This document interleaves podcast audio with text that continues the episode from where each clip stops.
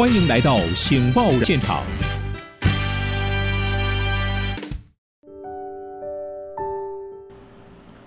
各位听众，大家好，欢迎再次来到《醒报财经论坛》，我是主持人台湾醒报社长林依林。今天我们为您邀请到两位专家学者，一起来讨论重要的财经话题。首先要跟各位介绍台湾大学管理学院的教授龚天行老师，龚老师你好。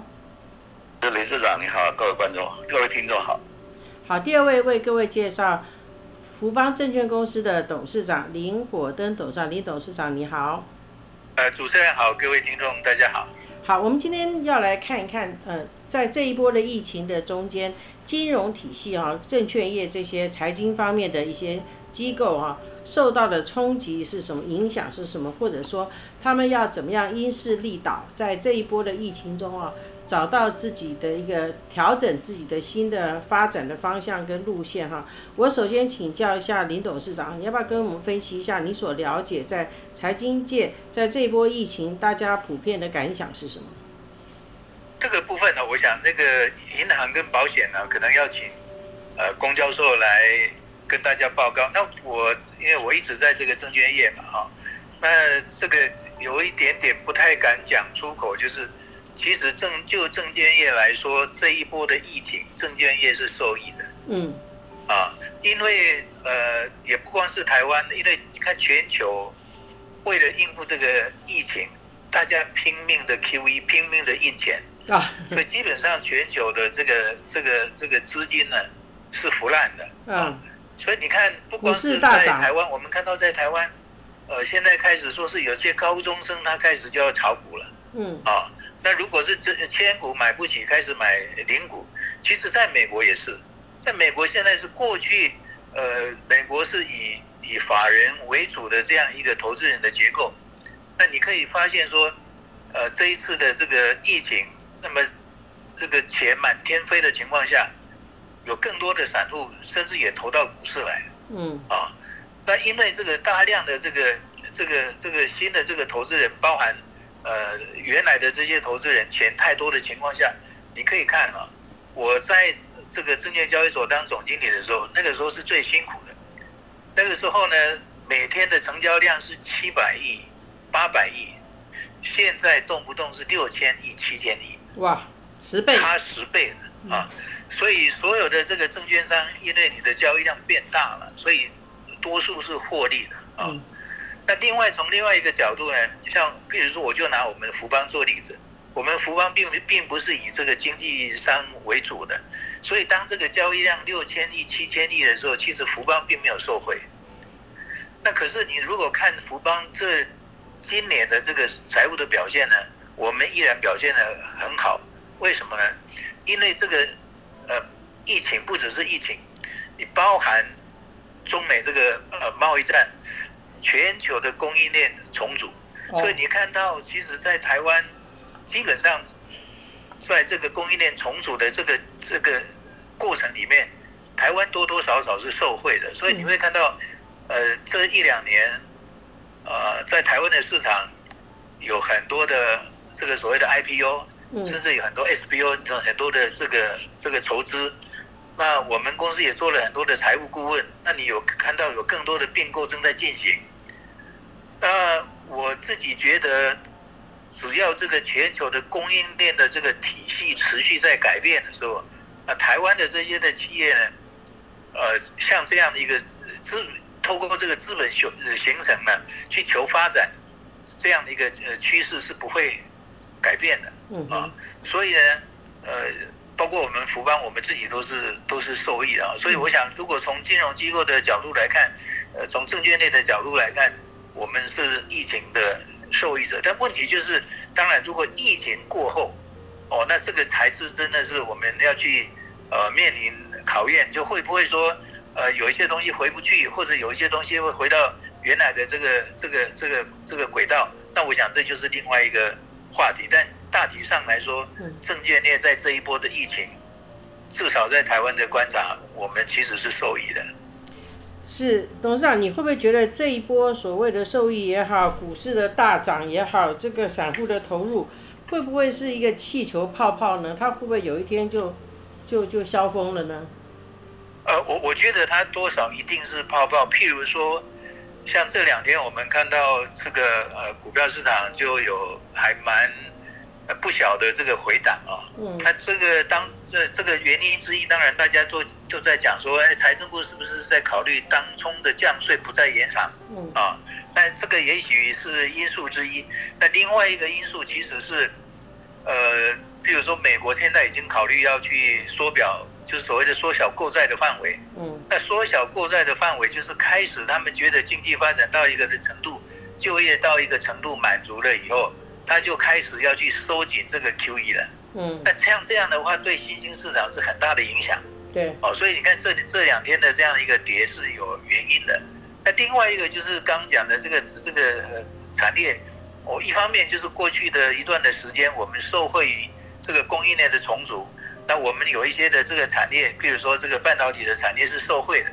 那最近为什么会有这么大的修正？是因为发现过去大家在抢单的时候，因为怕抢不到，所以就 overbooking。嗯。啊，那你你你不能永远都 overbooking。哦，所以慢慢慢慢它又回归呃正常。所以你应该这样讲，就是过去的这个融景有一部绝对有一部分它是这个是 bubble。那我们要去面对就是这个 bubble 过后。哦，还这个证证券业还是怎么样可以持续的能够呃维持维持一个比较好的一个优势？这个当然，呃，这个这个作为证券商是一定要去思考。好，谢谢董事长清楚的分析。我们也请教龚教授，你怎么样看证券业？刚刚李总也提到银行、保险业又是什么状况？好，我想这个证券业是呃整个经济的橱窗了啊。啊，更是整个金融行业的橱窗了，所以说这个呃，在银行在保险业方面来讲的话，也是的确，呃，在这个疫情之下呢，并没有受到很大的影响，甚至于还反映了整个台湾经济的状况的呃好转啊，呃，所以说也都有受惠了，呃，这个呃，但是其实。在这个整个的疫情的当中呢，我们也看到一个非常重要的趋势啊，就是呃这个线上交易的活络啊，线上交易的活络，呃或者说线上交易的比重的增加，嗯，呃所以说我想整个金融业呃都必须要去面对一个疫后的情况，就是怎么样的能够呃来满足这个数位世界的需要。嗯，呃，在以前的话，大家都可能觉得说，呃，要呃有一些事情是非要去呃银行现场去办的，非要去保险公司现场去办的。但是现在呢，因为疫情的关系，大家都发现说，哎，在线上办也是很方便的。那么在这种情况之下，当然就会衍生出来那些可以比较提供好很好的线上服务的。呃，很精致细密线上服务的这些呃企业呢，可能就会呃显示出来他们的优势啊。所以我想这个是一个新的变化。那么这个变化在过去的十几二十年间已经都在进行当中，但是因为这一次的疫情，就加速了这个改变啊，加速了这改变。我想这个是呃所有的金融业，甚至于所有的服务行业。都需要去注意的，嗯嗯嗯，尤其是金融业。老师，媒体这么多，你真的还要办台湾醒报吗？可是你觉得大家对媒体满意吗？至少台湾还少一份清新、有性外爱、有真善美的报纸吧？媒体很难活哎，老师，您要怎么活啊？没错，不过我们很有效率，很努力啊。台湾醒报有什么特色呢？我们是深度报道、极简阅读，什么都有，就是没有口水；什么都有，就是没有八卦。那大家可以怎么帮助台湾醒报呢？欢迎大家来订电子报，也可以捐款，我们会开给你抵税收据。这么说，就请大家一起来支持林依林老师所办的台湾醒报吧。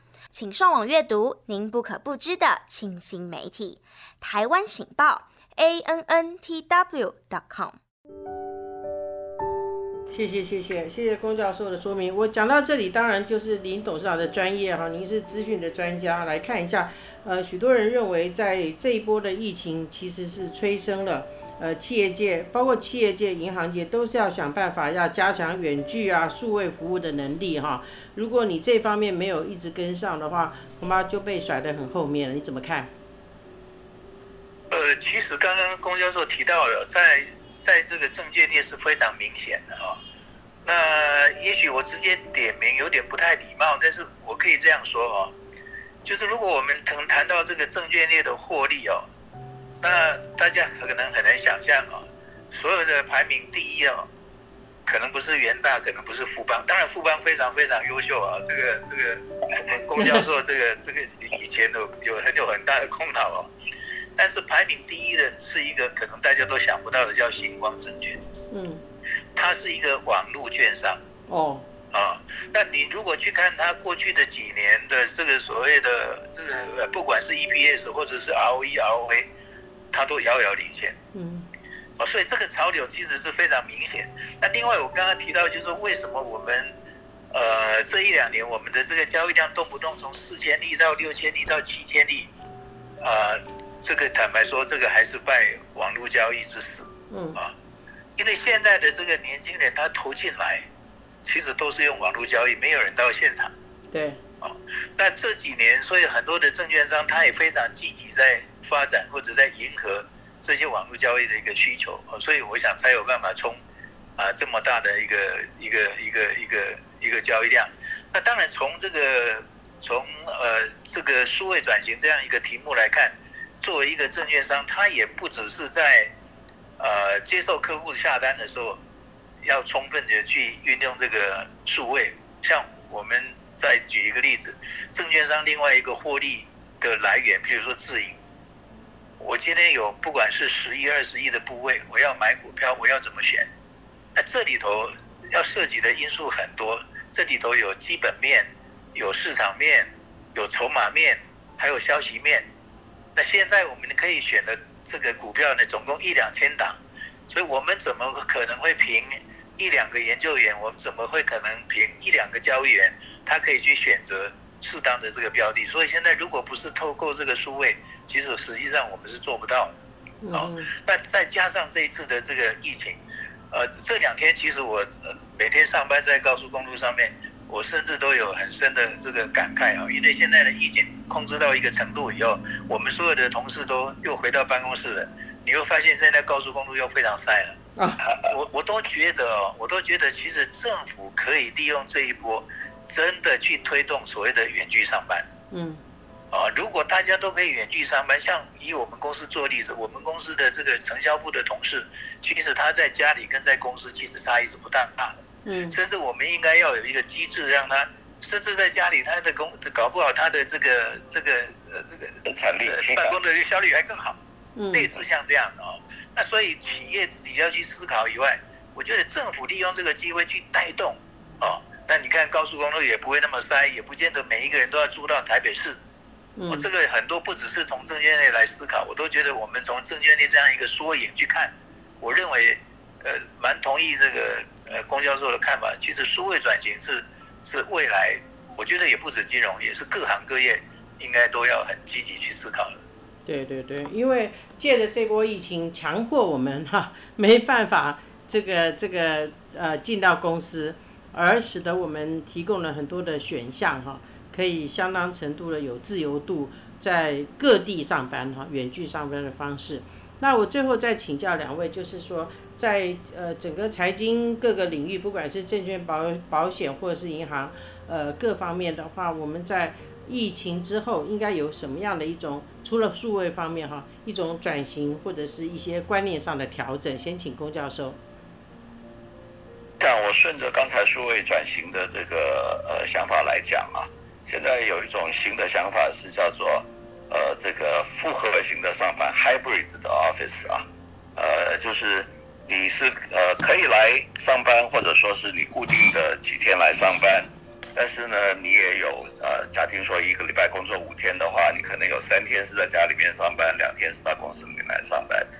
那这里面的话，其实呃就会对于整个的办公室的空间呢，会有一个新的想法啊。嗯。呃，这个新的想法可能就是办公室呢，主要是一个 conference 的地方。主要是大家见面谈事情的地方，嗯，而不是每个人进来就关在自己的房间里面，关在自己的小的这个 cubicle 里面呢，呃，去自做事。你做事你在家里做就好了，你何必要跑那么老远啊？每天要花一个小时、两个小时在路上啊，就跑来这边来做事，自己埋头做事，自己埋头做事，你在哪里都可以做啊。所以说，这整个的这个呃 office 的 layout 啊，什么都会有一些呃重大的改变啊。那在这个过程的当中，其实金融业呢都会去扮演一个角色，嗯呃，比如说是整个的。呃，这个办公室的改造，呃，也需要有这个融资。那在这种过程的当中呢，其实刚才也提到，例如说我们就不需要这么多的通勤，OK，也可以也是一种节能、节能减碳的方式了哈。对对。所以这整个是一个整个大的趋势，其实是呃，对于我们的这个地球暖化，对于我们这个耗尽地球资源呢。也许这一次的新冠病毒也是给了我们一个呃 wake up call 哈，或者说是老天爷帮助我们，让我们朝向新的方向在走。是非常谢谢龚教授，我们也请呃林董事长给我们一个结论。